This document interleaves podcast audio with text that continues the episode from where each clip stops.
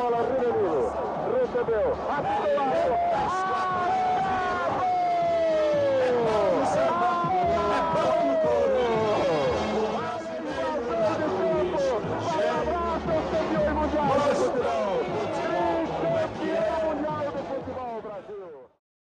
E esse foi o apito final para o tricampeonato brasileiro no dia 21 de junho de 1970. Vocês conferiram a narração do ilustríssimo Fernando Soleira da TV Cultura, que representou toda a emoção de um título mundial para o Brasil. As multidões saíram pelas ruas, os jogadores eram não só vistos como deuses do futebol, mas também como deuses de cada um daquelas pessoas que amavam o esporte no Brasil. Meu nome é André Araújo, sejam bem-vindos ao Oxa História. Hoje teremos um episódio um tanto quanto especial.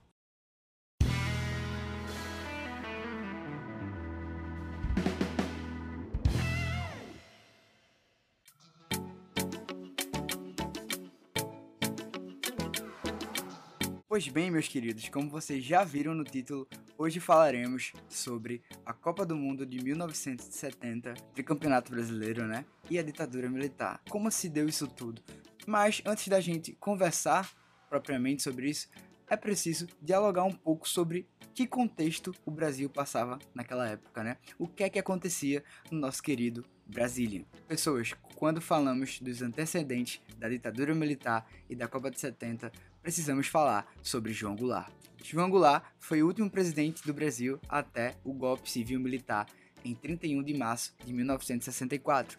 João Goulart era uma pessoa icônica, né? E muito contraditória para os ideais daquela época. Por quê? Porque João Goulart ele era uma pessoa extremamente nacionalista. Tinha em suas maiores ideologias, né, as reformas de base. Reformas essa que trouxeram muita polêmica para a época, até porque a mais famosa das suas reformas era a reforma agrária. Reforma essa que trocava em muitos pontos importantíssimos do Brasil naquela época. Mexia com a elite, mexia com o governo, mexia com muitos conservadores daquela época. A reforma agrária, como o próprio nome diz, queria uma melhor distribuição de terras para o país, que desde os seus primórdios é baseado em latifúndios, grandes propriedades de terras concentradas na mão de poucas pessoas. Mas é claro que isso não ia soar nem um pouquinho bem, né?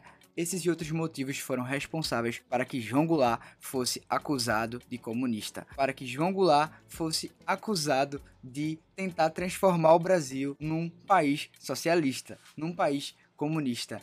Então, só que tem um ponto muito importante nisso porque o golpe ele não foi apenas uma conspiração militar, não foi apenas proclamado pelos militares, mas também, né, ele faz parte de toda uma campanha política e ideológica, né, que a elite queria propagar naquela época. Então, a doutrinação que essas camadas mais altas da sociedade queriam implantar tinha o objetivo justamente de enaltecer, né, de colocar para cima todos aqueles grupos tradicionais da direita e questionar as ações da esquerda.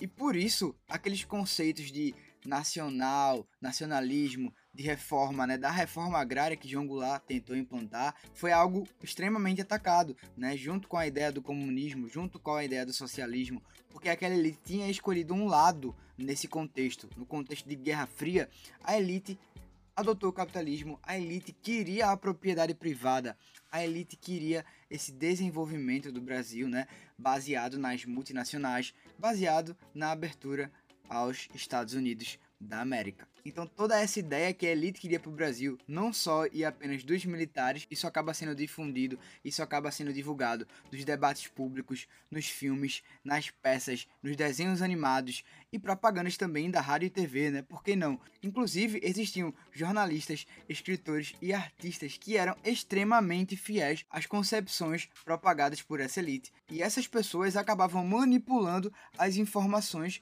que haviam naquela época. Então a gente pode citar alguns grandes jornais do período que eram utilizados como massa de manobra, que moldavam toda a opinião pública, como as pessoas deveriam se portar, o que elas deveriam achar sobre as ações do governo de João Goulart e, posteriormente, do governo da ditadura militar. Então, jornais como a Folha de São Paulo, o Estado de São Paulo, o Jornal da Tarde e a Tribuna da Imprensa foram todos contra as ideias de Jango, consequentemente as ideias nacionalistas, consequentemente as reformas de base, né? consequentemente ao populismo que vinha sendo desenvolvido ao longo da história brasileira, né? Governadores populistas como Juscelino Kubitschek, como Getúlio Vargas. Então agora a elite quer questionar tudo isso, porque a propriedade privada deve ser valorizada, o capitalismo deve ser valorizado. Todo esse pretexto serviu para que os militares, junto com a junta militar, tomassem o poder do Brasil, dessem um golpe em João Goulart e instaurassem mais um regime militar na história do país. Pois bem, meus queridos, com isso começa a ditadura civil-militar brasileira. Declaro empossado na presidência da República dos Estados Unidos do Brasil, Sua Excelência, o senhor Humberto de Alencar Castelo Branco. Primeiro presidente do regime se chamará Castelo Branco. Castelo Branco era um cara intitulado como linha moderada, mais pra frente, iremos conversar sobre presidentes que eram de fato uma linha dura, que eram mais rígidos, em que a repressão e a opressão eram lemas principais do seu governo. E aí, meus queridos, depois de Castelo Branco, vamos ter a chegada do general Costa e Silva ao poder. Esse que será o segundo presidente da ditadura e vai ter como principal característica do seu governo o lançamento do ato institucional número 5. Mas deixa eu fazer um parênteses nisso tudo. A ditadura militar, ela foi legitimada através dos atos institucionais. E aí deixa eu conversar uma coisa sobre isso com vocês. Os atos institucionais número 1, 2, 3 e 4 foram todos lançados durante o primeiro governo, que foi o governo de Castelo Branco. O ato institucional número 1, lançado em abril de 1964, basicamente tinha como objetivo a cassação de direitos políticos daqueles que fossem contrários à ditadura, contrários ao regime. Já o ato institucional número 2, ele implantava no Brasil o bipartidarismo, né? extinguia todos os outros partidos políticos e instituía a Arena e o MDB. A Arena, que seria o partido do governo, e o MDB, que seria meio que uma oposição, mas cá para nós era uma oposição meio fajuta. Já o ato institucional número 3, implantado em fevereiro de 1966, decretava eleições indiretas para presidente e vice-presidente, ou seja, cada vez mais a ditadura ia tirando o poder do voto da mão da população. O ato institucional número 4, implantado em dezembro de 1966, instituiu a dolorosa Constituição de 1967. Uma coisa muito importante dessa Constituição, né, é que apesar dela ser uma Constituição promulgada, né, ou seja, votada, né, em sua teoria, ela vai ser uma Constituição que vai concentrar ainda mais o poder na mão do executivo, ou seja, o poder na mão do presidente. E além disso, ainda vai haver proibição de greves e a ampliação, né, do espaço para leis que refletem censura, banimento e exílio das pessoas que fossem contrárias às ideias do governo. Que além de tudo, trouxe de volta para o Brasil a pena de morte. Mas, meus queridos, o ato institucional mais complexo, mais repressivo e com certeza o que traz mais medo para muitas pessoas que viveram aquele período é o ato institucional número 5. E agora fiquem com o áudio do membro do conselho e vice-presidente da época, o Aleixo. Eu também confesso, como vice-presidente da República, que realmente, com este ato, nós estamos instituindo uma ditadura. E acho que, se ela é necessária, devemos tomar a responsabilidade de fazê-la. É interessante a gente perceber né, que nesse próprio áudio, o vice-presidente Aleixo ele deixa claro que, naquele momento, o governo militar, o regime militar, estava instaurando, estava instituindo uma ditadura.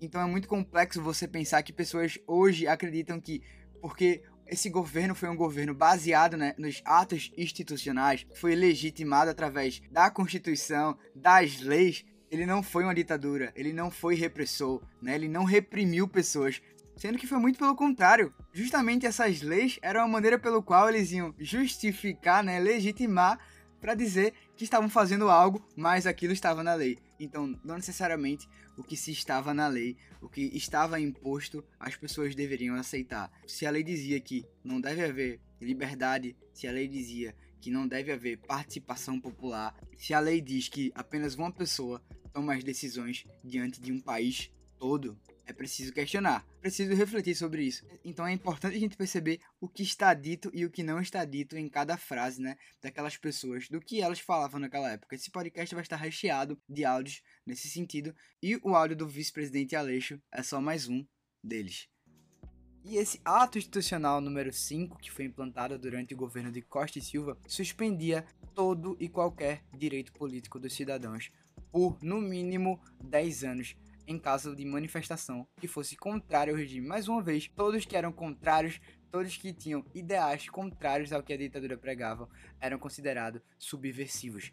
Para além disso, o Congresso Nacional ainda foi fechado por um ano, né? Isso é uma coisa que para os presidentes da ditadura era meio que comum. Ó, vamos fechar o Congresso aí, depois a gente abre, vamos fechar o Congresso aí, depois a gente abre, para você ver o nível de fragilidade da democracia brasileira naquele período e ainda hoje. Mas, com o AI-5, nem o Poder Judiciário poderia intervir no que o presidente fazia. Ou seja, se o Ministério da Justiça dissesse que o presidente estava sendo errado, ele tinha só que calar a boca, manter a postura e continuar fazendo o trabalho dele, porque no presidente ninguém mexia, no presidente ninguém mandava. A ditadura tinha liberdade para fazer o que quisesse, com quem quisesse, quando e aonde quisesse. E só para contextualizar, não pense que isso foi aceito da melhor maneira possível, não principalmente pela oposição da época, né, que eram os esquerdistas, que eram os guerrilheiros, né, criaram uma grande resistência e isso gerou um momento de grande instabilidade política no Brasil. E aí, esses grupos de resistência, né, contra o governo,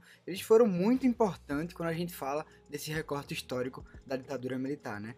A gente pode citar a ANL, né, ou ALN, como você queira chamar, que é justamente a Aliança Libertadora Nacional, que era nada mais, nada menos do que o quê?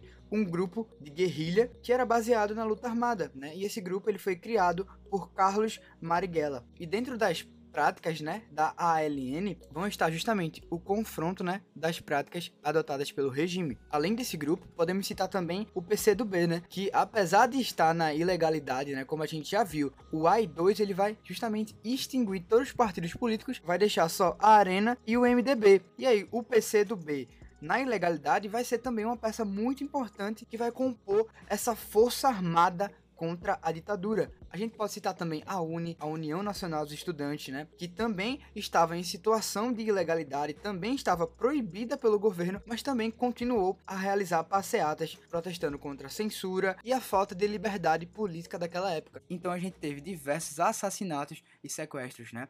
E aí a gente pode dizer que a justificativa para servir de causa para a criação do AI-5 vai sair diretamente do Congresso Nacional. Tanto é que ele vai ser fechado, porque o deputado Márcio Moreira Alves, do MDB, né, lembra que o MDB era o partido da oposição, ele vai justamente convocar a população para não comemorar o dia da independência. E aí pensa, uma das coisas mais importantes para a ditadura militar era a valorização do nacionalismo, era que as pessoas amassem estar no país, era que as pessoas tivessem prazer no Brasil que estava sendo construído. Porém, muitos não tinham isso e o deputado Márcio Moreira Alves queria incentivar esse sentimento, né, de não nacionalismo, para que as pessoas não comemorassem o Dia da Independência. E isso feriu completamente esses ideais de nacionalismo, nação e pátria que foram criados, né, ou que estavam tentando ser criados durante o governo. A ditadura até tentou ir contra o Congresso, né? Só que o Congresso disse: não, calma aí, a gente não vai voltar atrás. O que o Márcio falou vai ser feito. E aí eles falaram: ah, então é assim? Então tá bom. Congresso Nacional Brasileiro está fechado por um ano. E só mandou aquele abraço. E era assim que funcionava no regime militar. Tem também um outro ponto que é muito válido a gente destacar, na verdade é o mais válido de todos quando a gente fala no AI-5, né? O Rodrigo Pato, ele fez um artigo inteiro sobre tudo que o AI-5, né, sobre todas as noções, sobre todas as motivações que levaram a esse ato institucional. E aí ele comenta o seguinte, que o pior dessa frase que foi proferida pelo Márcio foi que ele criticou as Forças Armadas, criticou o Exército, dizendo que eles eram fascínoras e torturadores. Essa alegação foi algo que irritou bastante a ditadura naquela época, e para o Rodrigo, esse seria um dos principais pontos que teria levado a esse ato. Mas espera aí que eu tô falando muito. Confiram então o decreto do presidente da época, Costa e Silva. Eu confesso que é com verdadeira violência aos meus princípios e ideias que adoto uma medida como essa. Mas adoto porque estou convencido que é do interesse do país, é do interesse nacional que ponhamos um basta à contra-revolução. A historiadora Sandra Pesavento conta que, além de toda essa centralização política na mão de uma pessoa, na mão de um presidente, o regime militar ele foi forjado e construído a partir de uma aliança com os Estados Unidos e principalmente uma aliança econômica de abertura ao capital estrangeiro. Então, além de tudo, os Estados Unidos estavam se beneficiando também da ditadura e da abertura econômica do Brasil. Até porque, gente, nesse período a gente estava passando pela famosíssima Guerra Fria, né? Por essa bipolaridade entre o mundo, entre o capitalismo e o comunismo. E por isso foi tão forte o argumento que derrubou João Goulart em nome da ameaça comunista. É certo que os militares prometeram entregar o Brasil depois que tudo estivesse estável, então o país iria voltar aos brasileiros. E é óbvio que isso não aconteceu. Cinco presidentes passaram pelo Brasil nesse período de 21 anos. Demorou só um pouquinho para devolver a nação aos brasileiros, né? Só que não. E é nesse período de desesperança e repressão que a primeira fase da ditadura acaba e dá início então à segunda fase, que vai de 1968 a 1974, com a então chegada do presidente Emílio Garrastazu Médici ao poder. Reúne-se em Brasília o Congresso Nacional, com a quase total presença dos senadores e deputados da Arena e do MDB, a fim de elegerem os novos presidente e vice-presidente da República. Fim da votação por maioria absoluta, foram proclamados eleitos o general Emílio Garrastazu Médici para a presidência da República Federativa do Brasil e para vice-presidente o almirante Augusto Rademacher. Tem gente que nunca entende como funciona a questão dos presidentes da ditadura militar, mas tem uma forma muito interessante de saber sobre isso. A ditadura militar, ela tá na palma da sua mão. São cinco presidentes que compõem justamente os cinco deles que estão presentes na sua mão. E então o primeiro presidente começa lá embaixo, né? Castelo Branco. Costa e Silva já tem um pouco mais de repressão do seu governo, até porque a gente tem a criação do ato institucional número 5. Mas aí a gente tem o dedo do meio da nossa mão, que é justamente quando Médici chega ao poder. E Médici vai ser a representação de tudo da ditadura militar em seu auge. Então, vai ser o auge econômico, mas também vai ser o auge da repressão. Vai ser o auge do futebol, mas também pode ser que seja o auge da alienação. Não vou dar spoiler, porque isso a gente vai discutir mais pra frente. Mas, passando então para o próximo dedo, a gente tem Geisel. Geisel que já está num dedo menor da nossa mão, porque o Brasil ali já estava passando por um processo de abertura para a população novamente, ou seja, mas era uma abertura lenta, gradual e segura. Resumindo, muito demorada. Para finalizar, temos o último presidente da ditadura que se chama João Figueiredo. João Figueiredo cumpriu ali a sua tabela e no final entregou o Brasil de volta aos brasileiros na nossa então democracia, né? Que se fosse classificada ao longo da nossa história, ainda parece estar engateando como um bebê. Mas agora que vocês entenderam como funciona a ditadura, quais foram os presidentes, em que contexto a gente está vivendo, né? A gente agora pode entrar no assunto do podcast de hoje. Vamos então falar sobre o governo Médici e a Copa do Mundo de 1970. Como eu já falei para vocês, Médici é o auge da ditadura. Médici é o auge da ditadura em todos os sentidos. Então, segundo o historiador José Murilo de Carvalho, o Brasil vai crescer 10% ao ano entre 1968 e 1977, que é justamente ali durante o período do seu governo. Além de que, nesse período, a gente vai ter uma diminuição da inflação, tá? E aí, muita gente chama isso tudo, né, esses fatores econômicos de melhoria, entre muitas aspas, para o Brasil, de milagre econômico. Sendo que aí fica um questionamento né, principal. Esse crescimento da economia foi para quem? Porque nesse esse crescimento né, da economia, dos números, da redução da inflação, foi para quem? Para a população? Para a elite? Eu tenho um dado para trazer para vocês. Nesse mesmo período, a taxa de concentração de renda subiu consideravelmente. Então, em 1960, ou seja, antes da ditadura, os mais ricos tinham 39,9% da renda de todo o país. E aí, em 1980, eles passaram a ter 50,9%. Eu sei que eu não sou de exatas, mas dá para perceber que foi um aumento realmente expressivo. mais de 10% nesse aumento. Então, isso vai aumentar ainda mais a desigualdade social que já era presente no Brasil. Não, é, não dá para ser hipócrita e dizer que no Brasil não existia desigualdade social antes da ditadura. Existia sim, mas essa desigualdade vai aumentar ainda mais. Então, por isso que sempre a gente deve estudar, deve questionar o que os números dizem pra gente.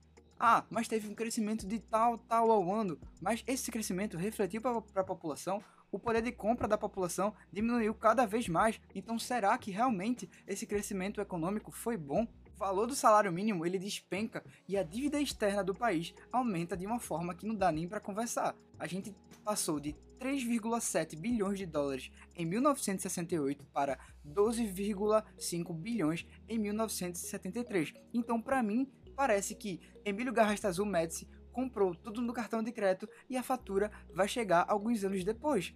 Por isso, gente, o questionamento é sempre necessário. Mas, para justificar tudo isso, a gente não pode deixar de falar que o governo, sim, nesse período do milagre econômico brasileiro, ele teve um aumento na popularidade, ele teve um crescimento de popularidade, certo? Daqueles que apoiavam a ditadura nesse momento. E muito disso, claro e obviamente, vai se dar por causa da propaganda e por causa da Copa do Mundo de 1970. Como eu falei, o governo Médici sim teve muitos retrocessos, até porque mais de 50% das, das mortes provocadas pela ditadura aconteceram nesse período.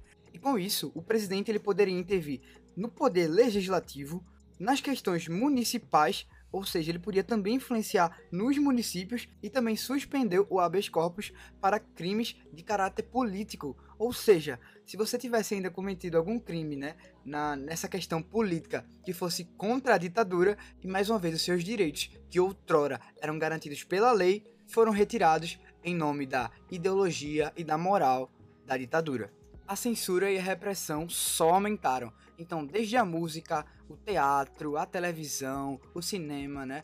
Eles vão ser, na sua maioria, todos censurados. E por isso, muitos artistas, né? Principalmente na música, como Gilberto Gil, Caetano Veloso, Chico Buarque, vão tentar usar metáforas e ambiguidades para tentar justamente fugir ali um pouco dessa censura e se comunicar com a população. Os militares abriam e fechavam o Congresso quando bem desejavam. A justiça por crimes baseava-se na moral do presidente, então o que ele considerasse certo e errado era o que valia, e a democracia e a liberdade foram canceladas. E é nesse contexto, meus amigos, que a gente vai entrar na Copa do Mundo de 1970. E pode soltar a machinha que a gente tá em clima de festa.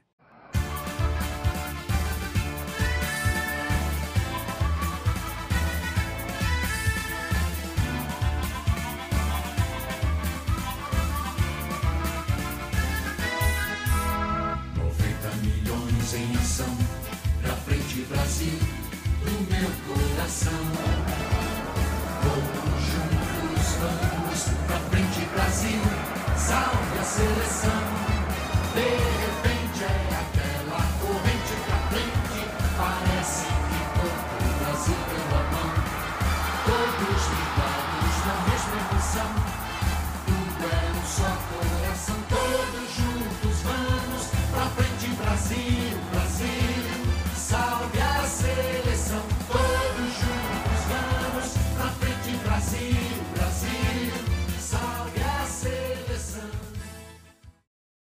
Quando falamos de futebol no Brasil, nessa época, ainda mantemos boas memórias sobre tudo que o país já tinha feito na Copa do Mundo. Não era pouca coisa, já tinha-se dois títulos mundiais conquistados em 1958 e em 1962, e essas memórias ainda estavam muito vivas. A população já respirava futebol. O futebol já era o principal esporte do Brasil naquela época. E não vai ser por acaso que o governo brasileiro vai usar do nacionalismo, do amor e da paixão que cada brasileiro tinha pela camisa amarela.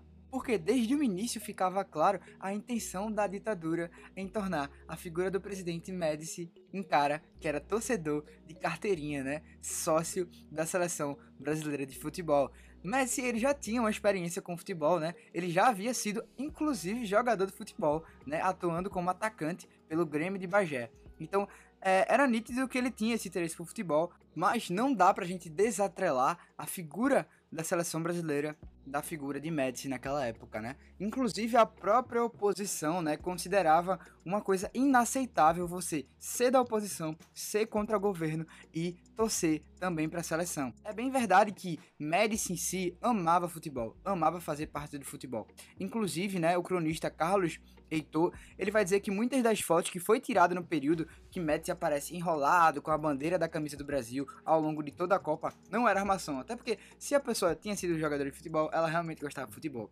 Mas muito do que foi feito na ditadura foi pensado para legitimar o seu poder. Então, o futebol foi usado como arma para que as pessoas pudessem cada vez mais deixar de lado os erros que aconteciam na ditadura e torcer para a seleção brasileira. Então, se a seleção fosse mal, a ditadura ia mal. Se a seleção fosse bem, a ditadura ia bem. Mas bem, meus queridos, é muito comum a gente falar que a Copa de 70 foi a Copa das Copas, a melhor seleção brasileira de todos os tempos. A gente tinha craques inigualáveis como Jairzinho, Pelé, Tostão, o icônico lateral Carlos Alberto, né, importantíssimo para o título de 1970, e por tudo o que aquela seleção apresentou. Era um futebol bem jogado, prazeroso de assistir e torcer. Muitos dos nossos avós ainda contam tudo que aconteceu naquele período com certo saudosismo e nostalgia. Era uma seleção que encantava, era uma seleção que estava na mente do povo. Então a população em si acordava, respirava no dia da Copa e tinha como objetivo principal vestir a camisa da seleção brasileira, se reunir com seus melhores amigos, com a sua comunidade predileta e torcer para o time canarinho. Sim, mas nem só de alegria, nem só de esperança vivia o torcedor brasileiro naquela época. Era muito recente o título e o bicampeonato, né, falando mais especificamente, da Copa de 1962, mas o fracasso brasileiro na Copa de 1966 ainda colocava aquela pulguinha ali na orelha, na cabeça do torcedor. Foi uma eliminação muito precoce que o Brasil teve na Copa de 66 para Portugal nas oitavas, o time não encaixou e foi literalmente uma decepção, né? Além disso, o Brasil ainda somava algumas derrotas numa excursão que tinha feito a Europa. Então, Claro e obviamente que existia um sentimento de desconfiança na população né, para a Copa de 70, né? mas isso não anula o fato de que o Brasil era uma seleção muito, mas muito respeitada naquela época. Inclusive, né, o filme O Mundo em Seus Pés, né, que a gente vai citar aqui ao longo desse podcast, ele coloca inclusive o Brasil como a principal né, seleção favoritaça né, a ganhar a Copa do Mundo de 1970. Então, é válido a gente ressaltar que existia também sim uma desconfiança, né, uma desesperança dos brasileiros pela última Copa, né? Isso é normal, inclusive nos dias de hoje, né? O torcedor fala, ah, né, última Copa e tal, fez aquilo, quando o Brasil favorita perde, né? Tem todo realmente esse sentimento de desconfiança. Mas, né, o Brasil ainda era um time grande e era um time favorito a ganhar o título. E aí, nesse clima de preparação para a Copa do Mundo, né, em abril de 1966, a CBD, que seria então a futura CBF que a gente conhece hoje, né, mas na época era conhecida como Confederação Brasileira de Desportos, ela por meio do seu presidente, né, do famosíssimo João Avelange, né, que tem até um campeonato brasileiro em seu nome, ele tentou amenizar ainda mais, né, essa situação de desconfiança que eu citei anteriormente e nomeou um treinador que tinha pouca experiência como treinador. Isso foi um tanto contraditório e polêmico para a época, pois o presidente da CBD nomeou João Saldanha para técnico da seleção. Eu vou anunciando o comentarista que o Brasil inteiro consagrou. João Saldanha. Ora, se Macumba ganhasse esse jogo, o Campeonato Baiano terminava empatado. Compreendam a minha dificuldade em falar 15 minutos sobre 90 minutos que não aconteceu nada. É duro, 0 a 0 é uma parada a qualquer um. João, ele, apesar da pouca experiência como treinador, ele já estava inserido no meio do futebol. Ele era um dos grandes comentaristas do Brasil naquela época. Sabe aquele comentarista que tem um estilo fervoroso, o um estilo explosivo, que fala o que quer sem pensar, né? Ele era muito ferrenho e apelidado por muitos de João sem medo. O cara fala o que quer, não tem medo de ninguém e o que ele pensar vai sair da boca dele. Tem uma porção de gente que está jogando para contrato em dólar e não para o time. Por isso, toda hora um driblinho a mais. Não é à toa que a primeira entrevista que ele teve como treinador, né? Ele já disse, ó, tá aqui o papel, a, escala, a seleção brasileira está escalada. O time principal do Brasil já está escalado. Todo mundo olhou assim, calma aí, cara. Tô entrando na seleção agora, já tá escalando todo mundo. Ele, É, simplesmente o time já está escalado. Então era aquele treinador clássico brasileiro, polêmico, fervoroso, fala o que pensa, certo? No primeiro momento, essa escolha do técnico, ela demonstra ser bem acertada. Então, a população dá aquele ok ali para CBD na época. Porque João Saldanha, ele conquista ótimos números, né? Um cara que ainda é inexperiente. Nas eliminatórias da Copa do Mundo de, de 70, foram seis jogos, seis vitórias, 23 gols marcados e apenas dois gols sofridos. Não tem como dizer que esse desempenho foi ruim. Esse desempenho, na verdade, foi muito além do esperado, né? Foi um desempenho de altíssimo nível e aproveitamento. E é bem verdade que esses números também automaticamente conquistam de novo a confiança do torcedor para se preparar para a Copa, né? Então, existe até um relato do atacante brasileiro Tostão, né, uma das estrelas do Brasil naquela época, que Saldanha ele tinha uma relação bem próxima com os jogadores, né? E ele dava atenção a, a cada uma das individualidades do, dos jogadores, das peculiaridades que cada um tinha. Então, o clima do grupo mostrava um otimismo crescente, né, para o futuro. Parecia que tudo ia bem, porém, nem tudo foi como planejado. Apesar de alguns especialistas já criticarem Saldanha na época por todo o seu jeito fervoroso, temperamental e explosivo, né? As convicções do técnico eram fortíssimas e era difícil ele voltar atrás quando ele dizia que sim e que não. E aí veio então o embate com o presidente Médici, né? Isso aí foi um fator que gerou diversas polêmicas no regime militar da época. Por quê? O presidente, né, Médici, ele tinha um carinho especial por um jogador da seleção que se chamava Dario. Ah, por algumas vezes ele insinuava que ele queria que aquele jogador continuasse inserido dentro do grupo da seleção. Ele gostava de ver aquele jogador jogar. Mas o técnico Saldanha já não bastasse o, o seu jeito, né? Ele não gostava do jogador. E ele deixou claro que o time brasileiro, né, era a responsabilidade dele. Então ele falou o seguinte: ó, o presidente escala o ministério e eu meu time. E essa frase, obviamente, se tornou uma das frases mais icônicas no período, né? E o presidente Médici não gostou nem um pouco de ter ouvido isso. Então, além dessa polêmica do jogador Dario, João Saldanha ainda era um ex-integrante do Partido Comunista Brasileiro e mantinha ainda seus ideais comunistas. Então, imagina o rolo que isso tudo pode dar, né? Os militares eles tinham receio de que o treinador pudesse levar tudo que acontecia na ditadura militar relacionado à repressão, relacionado à suspensão dos direitos que as pessoas tiveram para a Copa do Mundo, para a imprensa internacional, que ele chegasse simplesmente numa entrevista coletiva e dissesse, ó, a ditadura militar no Brasil funciona assim, assim, assim. Até porque, meus queridos, os dados na ditadura militar eram muito bem escondidos. Não era cheguei ali, né, e peguei as informações que acontecem na ditadura. Até hoje a gente teve dificuldade de entender quantos números de pessoas foram mortas na ditadura militar. Tudo isso que a gente conhece hoje foi graças à Comissão Nacional da Verdade, que investigou e questionou aqueles dados que eram levantados no período do governo, né, do regime. Então, para você ver, era difícil uma coisa sair do Brasil. Imagina se o treinador da seleção divulga o que acontece aqui né, para todo mundo. Não tinha como não gerar um sentimento de desconfiança. Então, com a batata de João Saldanha já esquentando, né, diante do regime militar, ainda teve a queda de rendimento da seleção brasileira. Então, o desempenho que antes era bom do time começou a cair. Além disso, ainda teve a lesão de Tostão, um dos principais jogadores, como eu já disse. Então, as críticas de comentaristas e treinadores do Brasil, inclusive da própria comissão técnica da seleção brasileira, começaram a surgir nos jornais, começaram a surgir na imprensa e João Saldanha começou a ser cada vez mais questionado. Não bastasse tudo isso que eu falei, João Saldanha ainda inventou de cortar, é, exatamente, inventou de cortar o principal jogador do Brasil naquela época, Pelé. Então, o maior jogador do mundo foi cortado da seleção brasileira é bem verdade que Pelé não estava vivendo uma das suas melhores fases no Brasil, mas cortar um cara desses, que era tido como um herói para a população nacional, que já tinha duas Copas do Mundo nas costas, não era uma situação inteligente para aquele período. Então, o que é que vai acontecer? João Saldanha vai ter como seu último ato no cargo da seleção sugerir cortar Pelé para o jogo contra o Chile, para o amistoso contra o Chile em 22 de março de 1970, né? O técnico ainda diz que Pelé estava míope e não tinha menor condição de jogo. Então, o futebol no Brasil até hoje é muito motivado pela imprensa, é muito motivado pela opinião, é muito motivado pelo imediatismo. Naquela época não era diferente. O treinador João Saldanha deixa o comando da equipe após todas essas polêmicas e todos esses fatores, a seleção vai do melhor estado possível ao pior. E aí vai entrar então uma figura já conhecida, um dos grandes ídolos da história brasileira, Mário Zagallo, ou apenas Zagallo.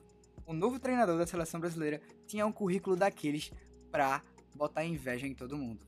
Ele já tinha conquistado como jogador duas Copas do Mundo, ou seja, não era para todo mundo, né? Então, Zagallo chega com a moral, chega com a fama de uma estrela, de um cara que sabe como é conquistar um título mundial. Existia um rumor naquela época que João Avelange, né, o presidente da CBD, teria contratado Zagallo porque ele acreditava que seria fácil controlar e manter a ordem na seleção. Mas eu acho que realmente o presidente não conhecia Zagallo, né? Fica aí um áudio para vocês para degustação. Dá para falar assim. Ganhamos com dificuldade. Não tínhamos a mesma velocidade. Respira, Zagar. Respira, respira, Zagar. Mas tínhamos o coração. É para você. Vocês sabem quem são. Não preciso dizer mais nada. Vocês vão ter que me engolir. Porém, segundo conta Marcos Guterman, né, entre as indas e vindas do futebol do Brasil, existia um sentimento que era certo. Zagallo entrava na seleção num clima tão conturbado quanto o vexame nacional que foi o Maracanaço em 1950, justamente quando o Brasil vai perder a final para o Uruguai em casa em plena Maracanã. Mas vamos então para o primeiro jogo de Zagallo, vamos para a estreia dele, que vai se dar em 26 de abril de 1970. A seleção já estava se preparando para a Copa do Mundo e o treinador começa a sofrer as suas tradicionais críticas de escalações. E ainda por cima, empata sem gols.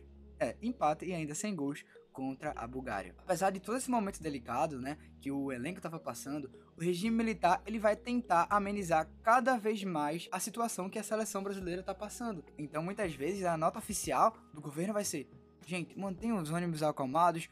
O treinador Mário Zagallo, extremamente renomado, tem toda a situação sob controle.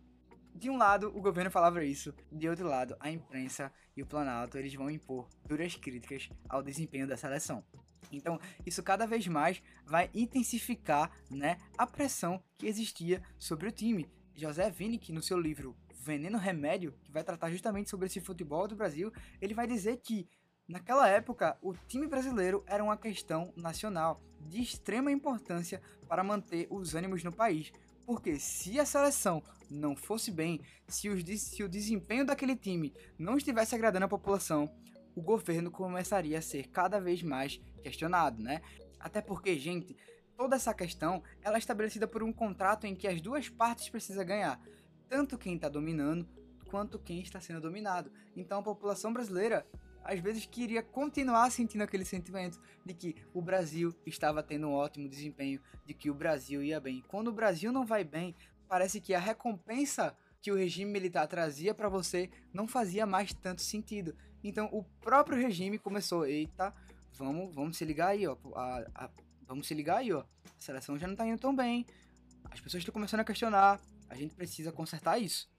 Pois é, e é dentro desse clima que no dia 3 de junho de 1970 a seleção brasileira embarca para o México, carregando toda uma nação inteira em seus ombros.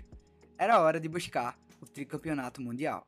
Quero cantar ao mundo inteiro a alegria de ser brasileiro. O primeiro jogo vai acontecer em Guadalajara e o Brasil ele vai enfrentar a Tchecoslováquia, que apesar do nosso país sair atrás no placar, ele vai conseguir fazer uma ótima estreia, vai vencer por 4 a 1. Então, é uma estreia para ninguém botar defeito, né? A Tchecoslováquia, né, naquele momento era uma seleção que tinha boas conquistas, bons resultados e desempenhos, apesar de hoje em dia ser uma seleção basicamente esquecida. Essa foi uma vitória que o Brasil né, usou para contrariar diversas críticas e todas as desconfianças que pairavam sobre o time. Obviamente que ainda era muito cedo, foi o primeiro jogo, mas o Brasil já mostrou ali que o ataque não era brincadeira. Pelé, Jairzinho, Rivelino e Tostão eram realmente um pesadelo para qualquer tipo de defesa, né? Apesar do Brasil tomar gols, né, não tem uma grande defesa, o 4 a 1 mostrava que o caminho para o gol aquele time sabia. E aí também vai ficar evidente nesse jogo que Tostão vai ter um papel importantíssimo, né, nessa campanha brasileira em busca do título, porque ele vai funcionar como aquele característico pivô, jogando de costas pro gol e servindo os craques, né, dando aquele passe a mais para a finalização da jogada. Tostão vai ser uma peça fundamental para a seleção. Essa já foi uma das grandes percepções que Zagallo teve, né? Zagallo era conhecido por ter aquele seu trabalho formiguinha, de pouco a pouco ele ia criando uma identidade para o time. Passando então para a próxima partida, o Brasil já tem uma missão de um altíssimo grau de dificuldade. Ainda na fase de grupos, a seleção vai enfrentar os atuais campeões ingleses, campeões da Copa do Mundo de 1960 e um dos grandes favoritos ao título também, mas uma das seleções mais odiadas da Copa, né? Justamente por ser uma das últimas campeãs e também não ser caracterizada, né, pela maior simpatia do mundo. E o que acontecia? A Inglaterra, ela tinha um grande objetivo, defender o seu título, que foi conquistado em 66. E o que acontecia? Apesar da Inglaterra ter um grande objetivo, né, de defender o título conquistado em 66, o Brasil vinha forte. O Brasil, apesar do desfalque do meio campista Gerson, ele conseguiu a vitória por 1 a 0 com o gol do grande craque de bola, Jairzinho, né? Bola movimentada, desce Carlos Alberto pela direita, cruzou no centro para Tostão, ajeitou, virou, chutou, contra o corpo, entretanto de Labone. A bola estira, falta para ficar com Tostão outra vez, recebeu, dominou, empurrou na ponta esquerda para Paulo César, dá para Tostão, escapou de um contrário, outra finta em cima de Valdemur, escapou também de Reich, levantou para Pelé, ajeitou, dominou, rolou para Jair, depois chutou,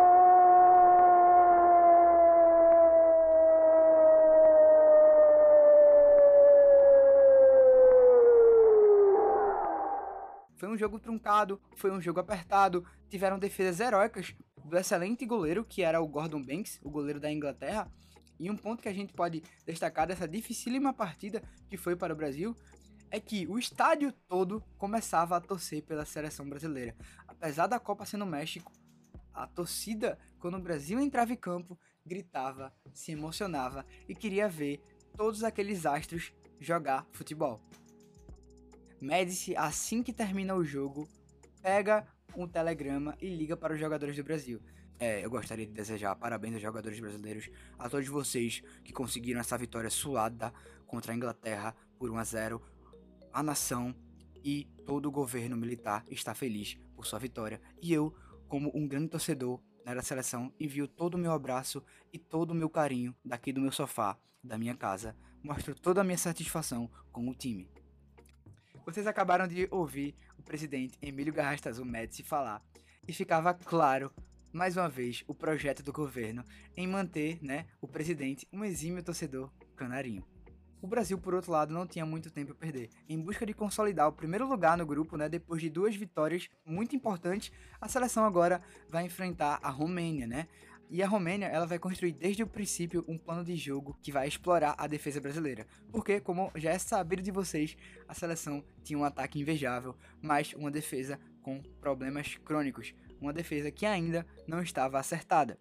Porém, apesar de um placar apertado e dos altos números de gols sofridos mais uma vez aí pela defesa brasileira, o Brasil vai ganhar o jogo por 3 a 2 e vai se classificar para as quartas de final contra o Peru. Os peruanos, por outro lado, eles já vinham de segundo lugar no grupo com a Alemanha Ocidental, né? Mas ainda mantinham certa esperança de conseguir uma classificação na Copa. Então, partindo para as quartas de finais, é preciso ressaltar que nesse dia a alta temperatura do meio-dia do México estava um negócio escaldante, né? Há muitos relatos, né, inclusive de gente que passou mal no estádio porque o calor era tremendo. Contudo, esse foi um jogo relativamente tranquilo para o Brasil. A seleção vai vencer por 4 a 2 com dois gols de Tostão, um gol de Rivelino e outro de Jairzinho. Para manter toda essa tradição, o presidente brasileiro, obviamente, mais uma vez entra em cena e reverencia os jogadores, dessa vez por um telefonema clássico, incentivando e acreditando no título. Jogadores da seleção brasileira, desejo todo o meu apoio e acredito no título no nosso tricampeonato brasileiro. Tragam esse título para o nosso país, o nosso povo clama por isso e o regime militar também agradece. Messi mais uma vez ataca com toda a sua lábia de torcedor barra presidente ao mesmo tempo. Então chega o dia 17 de junho e a semifinal entre Brasil e Uruguai. O Brasil mesmo após uma vitória tranquila contra o Peru, ainda mantinha um grande fantasma em sua volta. Mais do que uma partida, todo esse jogo revisitava o fantasma da final da Copa de 50 no Maracanã, que vocês já sabem, o Uruguai venceu o Brasil por 1 a 1. E desde então, essas duas equipes não haviam se enfrentado novamente. E é aí que fica aquilo, né? Quando elas não se enfrentam novamente, o fantasma começa a se manter de pé por mais e mais anos que o Brasil né, não vencia o Uruguai. Desde 1950, ou seja, 20 anos que a seleção brasileira não vencia a seleção uruguaia. E aí ficava a pergunta no ar: seria possível a seleção vencer a forte defesa que o Uruguai tem desde a sua criação e até hoje, conhecido por sua defesa? Será que seria possível? Vamos ver agora. O começo do jogo ele vai dar indícios que não. O Uruguai vai sair na frente aos 19 minutos com o gol de Cubilha, mas no final do primeiro tempo, Clodoaldo vai empatar para a seleção. Jairzinho e Rivelino, no segundo tempo, vão finalizar a partida com mais dois gols para a equipe canaria. Então, o fantasma uruguaio vai ser totalmente espantado e o Brasil vai vencer por 3 a 1 E aquele trauma do passado da Copa de 50 vai ficar para a história. Pois bem, com a vitória da seleção para a equipe uruguaia, a final já está marcada e o Brasil vai enfrentar a Itália. Nesse mesmo dia que houve Brasil e Uruguai, também aconteceu um atentado terrorista com o sequestro de um diplomata alemão, Ludwig von Hollermann. Não sei se eu pronunciei certo, mas o importante vai ser essa história. Esse sequestro ele foi realizado pela oposição do governo, né? Mais uma vez, a oposição de esquerda. E quando falamos em oposição, né, falamos especificamente de uma ação conjunta entre a ALN, né, a Ação Libertadora Nacional, e a VPR, a Vanguarda Popular Revolucionária, né? Esse sequestro todo ele vai acontecer no dia 11 de junho de 1970, no Rio de Janeiro. E a oposição ela vai exigir uma troca, né, do alemão, desse diplomata alemão por 40 guerrilheiros da esquerda que estavam sob domínio do regime militar. E vale dizer que essas pessoas não só estavam sob domínio do regime militar, né, mas foram banidas e enviadas para a Argélia e ainda estavam sendo covardemente torturadas por todos os apoiadores desse regime. E apesar de ter sido feita uma nota oficial do governo sobre tal acontecimento, o engajamento da notícia foi muito abaixo da média, né? Devido a todas as atenções que estavam voltadas para a Copa do Mundo. Afinal, não era fácil concorrer com a seleção brasileira. Até hoje, os picos de audiência são muito grandes e tudo que está acontecendo ao redor acaba se tornando coadjuvante. Sendo assim, com a seleção embalada pelas vitórias, as propagandas elaboradas pelos governos faziam ainda mais sucesso. E a gente tem propagandas clássicas e marcantes, como a marchinha do Pra Frente Brasil. 90 milhões em ação, pra frente Brasil, no meu coração. Todos juntos vamos, pra frente Brasil, salve a seleção. Essa marchinha que foi criada por Miguel Gustavo, ela mostrava justamente todo esse progresso, né? Toda essa ideia de futuro, de Brasil vai para frente, de Brasil está caminhando rumo ao sucesso que a ditadura queria passar. Então, a seleção está indo num caminho bom. O milagre econômico mostra números interessantíssimos, né? Falando em números, números interessantíssimos. Então, a ideia de que o governo militar estava caminhando, mas não só caminhando, caminhando a passos largos, o Brasil estava crescendo. Era toda essa ideia que a propaganda queria passar. Então a gente teve outras peças publicitárias como Vamos festejar o Brasil, o Brasil é feito por nós, Vamos festejar o Brasil. O Brasil é feito por nós. ou Ninguém segura esse país.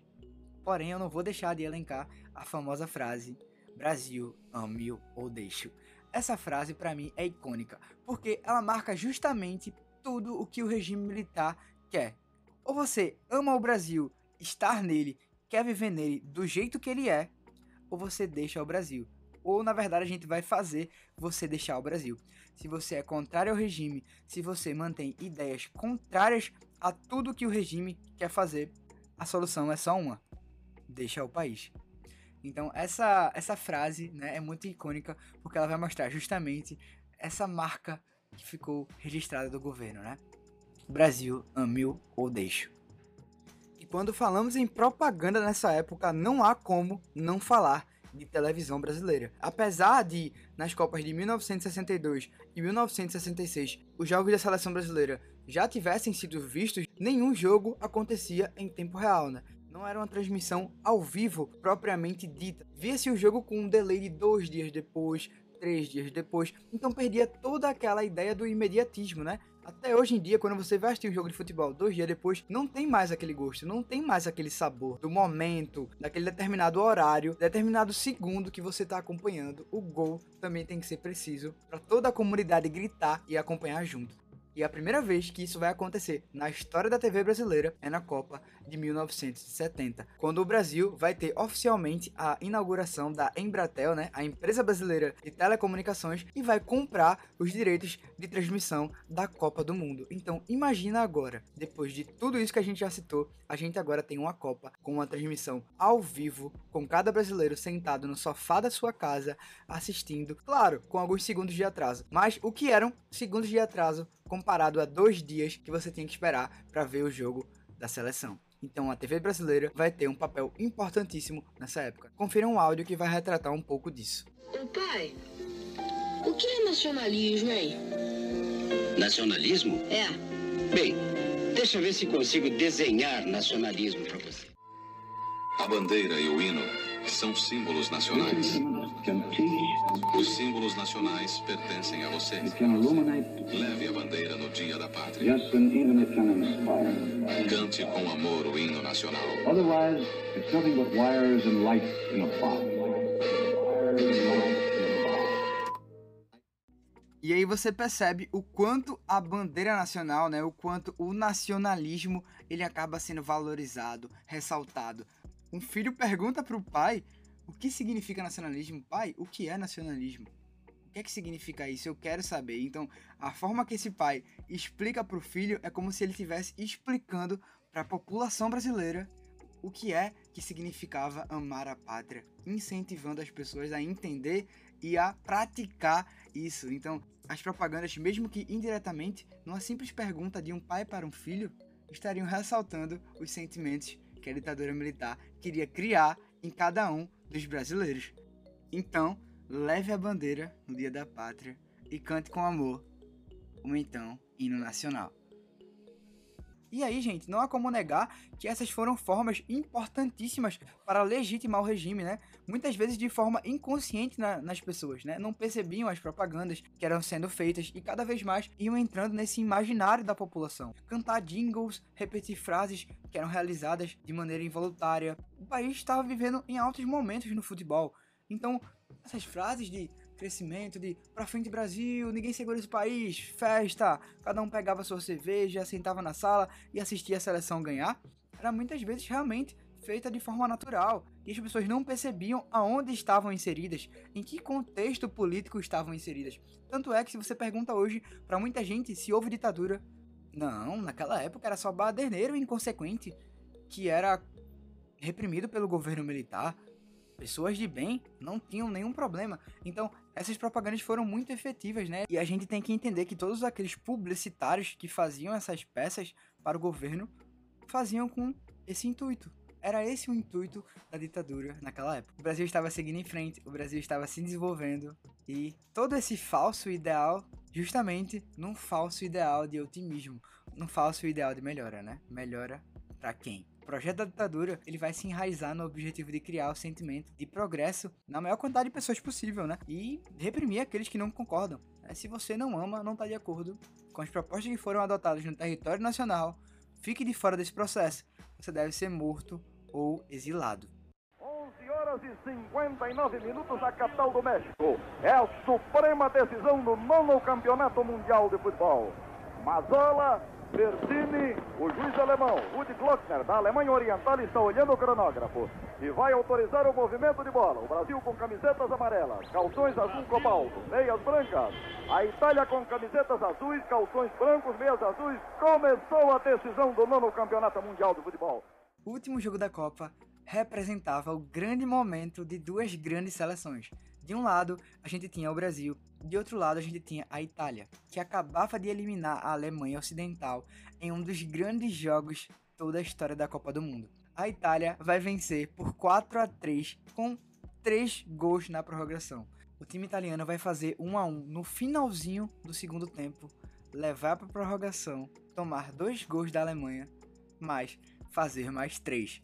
Isso tudo mostrou que dois, os dois times estavam muito cansados, mas que aquilo foi realmente um grande espetáculo de futebol e que a Itália não era nada fraca e não era nem um pouquinho suscetível de ser subestimada. Mas, se por um lado os italianos detinham uma defesa invejável, foram apenas quatro gols que eles sofreram durante toda a competição.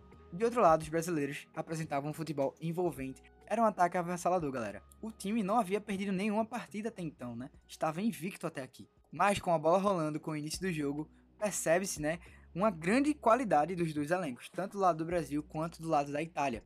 A gente vai ter um gol de cabeça de Pelé no primeiro tempo e outro gol de Boninzega. E o primeiro tempo ele vai terminar apertadíssimo, 1 a 1 não era um jogo fácil, né? A seleção, né, e o povo brasileiro encaravam essa partida em plena apreensão, né? Aquela velha partida em que você tá com o coração na mão, em que você tá apreensivo, em que você tá ansioso, né? As ruas do Brasil estavam caladas ouvindo o, o jogo naquele período. Porém, apesar de todas essas dificuldades o Brasil volta para o segundo tempo focado com a liderança de Pelé, que briga por cada jogada, que coloca o pé em cada disputa de bola e incentiva os jogadores a correr por cada parte do campo que fosse necessária, levanta o ânimo do time e, nesse contexto, Gerson marca o segundo gol brasileiro, seguido do vice-artilheiro da Copa, né, Jairzinho, marcando o terceiro, e finalizando com o clássico gol de Carlos Alberto aos 86 do segundo tempo. E vamos ter a palavra daqui a pouco de Sua Excelência, o senhor Presidente da República. Bola entregue na direção de Clodoaldo. Dribla um, dribla dois. É o epílogo de uma festa verde-amarela. Bola para Rivelino. Rivelino para Jair. Correu pela ponta esquerda, traiu Paquete, passou por ele. Lança a pelota Pelé. Pelé dominou. Carlos Alberto está livre. Correu Carlinhos, atirou. Gol! Gol!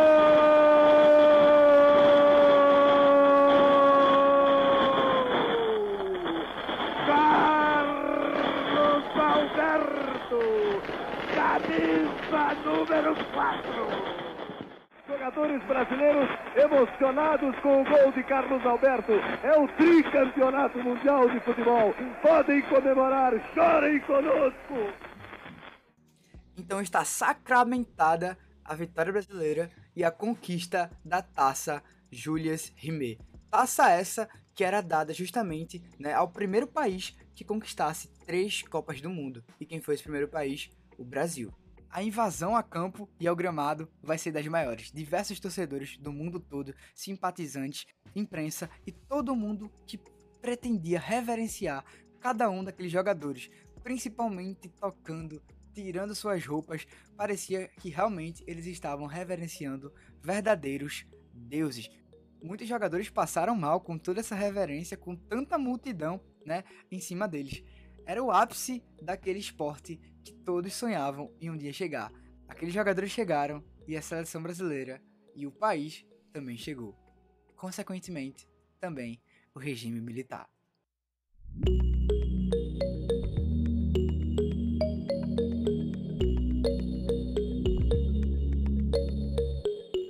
Por fim, a Copa do Mundo de 1970 é até hoje conhecida como a Copa das Copas, o auge do esporte no Brasil. Porém, da mesma maneira em que não é preciso demonizar, né, o ato de você torcer pela seleção brasileira, de você amar o esporte, não dá para esquecer as diversas maneiras pela qual o uso do futebol fortaleceu o regime militar, fortaleceu o governo ditatorial. Diversas lutas armadas, como a gente já viu nesse podcast, não foram notificadas. Os números de sequestros que aconteciam naquele período, né? Mais uma vez, eram muito maquiados. Então, não é à toa que o período que Médici estava no governo foi o período em que teve mais assassinatos, foi o período em que a ditadura se sentiu mais à vontade para poder assassinar as pessoas, porque muita gente não iria perceber, muita gente não iria questionar. Nesse contexto de felicidade, de alegria para o Brasil, não tinha por que se preocupar. E claro que várias pessoas só queriam sentar no sofá da sua casa, abrir a cerveja, curtir o jogo do Brasil e não questionar nada, e não questionar nada do que estava sendo feito pela ditadura. Para eles, tudo estava ótimo. Para eles, para essas pessoas, a seleção brasileira estava indo bem, o futebol estava indo bem. Por que questionar o Brasil? Por que questionar a economia? Olha esse número que acabou sendo apresentado para mim: 10% de crescimento ao ano. Pra que questionar isso? Vou continuar tomando a minha cerveja, vou continuar torcendo pra seleção. Afinal, a seleção está indo bem. Por que eu vou reclamar disso?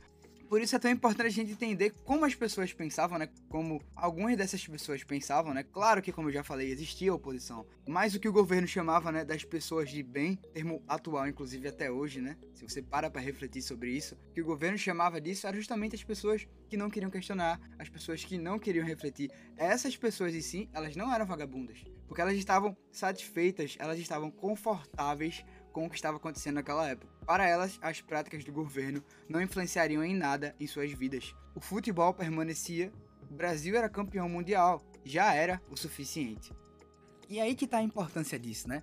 Fam muitas famílias ficaram desamparadas por familiares que foram mortos, por diversos outros tipos de tortura que também aconteceram, né? Como o famoso pau de arara que foi realizado. Então, tudo que acontecia na ditadura não era em vão. Tudo acontecia com o objetivo de legitimar o governo. O imaginário que foi criado nesse período, né, faz com que pessoas hoje pensem o regime como algo bom, como algo que trouxe desenvolvimento para o país, o milagre econômico como um crescimento da economia que deve ser glorificado. Carlos Brilhante Ustra, que foi um torturador da ditadura, como alguém que deve ser exaltado, o regime como algo que deve ser glorificado, quando na verdade não é bem por aí apesar de existirem alegrias como o título da seleção brasileira de futebol nesse período, não dá pra gente esquecer a história, não dá pra gente apagar a memória, não dá pra gente simplesmente se alienar porque isso nos convém. Esse período da década de 70 trouxe esse desenvolvimento, trouxe o crescimento, mas também trouxe a concentração de renda, como a gente já comentou, trouxe a desigualdade para o país, e toda a população acaba se inserindo nesse contexto de propaganda governamental, de euforia, de alienação. Muita gente às vezes preferia estar nesse lado, preferia estar no lado em que você não seria reprimido, né? De certa forma, diretamente, reprimido diretamente. Porque, por outro lado, você muitas vezes era reprimido indiretamente, reprimido a pensar, reprimido a refletir. Então, esse contrato que foi feito entre o regime militar e a população demonstra justamente uma recompensa do, dos dois lados. Por um lado, a população se enganava em um país que estava indo para frente. Para frente, Brasil. Ninguém segura esse país. A gente ama o nosso país, a nossa seleção está ganhando, a gente tem a melhor seleção do mundo, o mundo está olhando pra gente. Por outro lado, o governo faz o que quer, quando bem quiser. Mas, obviamente, a gente não pode esquecer e entender esse lugar social em que cada uma daquelas pessoas estavam inseridas, né? O que estava sendo dito para elas, o que elas entendiam, e também não crucificar todos aqueles que torceram pela seleção naquela época, todos aqueles que amam o esporte no Brasil, todos aqueles que curtem o futebol e toda a experiência que uma Copa do Mundo traz. É entender que o futebol pode existir, mas toda essa questão de política do pão e circo, né, de por um lado você entreter a população para legitimar atitudes do governo, também deve ser questionada. E é com isso que a gente entende a Copa de 70 como o auge do esporte no Brasil, mas também auge do esporte da ditadura civil-militar brasileira. Então é isso, meus queridos. Um abraço para todos vocês. Obrigado a todo mundo que ouviu esse podcast aqui até o fim. Um beijo, um cheiro, até a próxima e que a história esteja com vocês.